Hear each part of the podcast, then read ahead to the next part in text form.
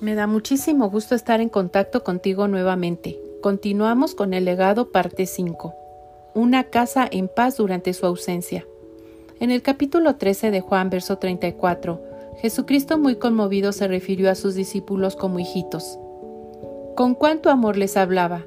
La hora estaba muy cerca. Él sabía de la traición de Judas y el dolor de ser negado próximamente por uno de sus seguidores. Aún así, Jesús quería cubrir el corazón de sus discípulos diciéndoles, Hijitos, ya no estaré con ustedes mucho tiempo.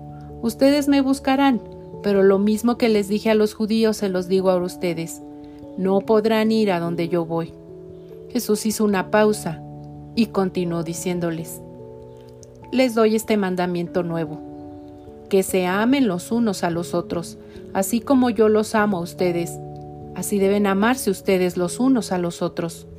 Si se aman los unos a los otros, todo el mundo se dará cuenta de que son discípulos míos. El mandamiento de amar al prójimo ya estaba en la ley, pero Jesús les da un nuevo significado a decir como yo los amo a ustedes. Este amor caracteriza a la comunidad de los creyentes. El nuevo mandamiento sería la gran encomienda durante su próxima ausencia. Jesús hizo igual que lo que hace una madre que saldrá de casa y que les recomienda a los hijos que se quedarán solos, que estén tranquilos y en paz durante su ausencia hasta que ella vuelva. Jesús les estaba haciendo la misma recomendación. Hijitos míos, les decía Jesús, conduzcanse en amor en mi ausencia.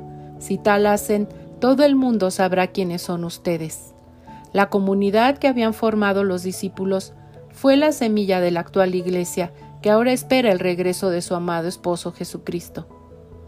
Conservemos esa novia íntegra, sin mancha, hermosa, enjollada, lista para encontrarse de nuevo con su amado.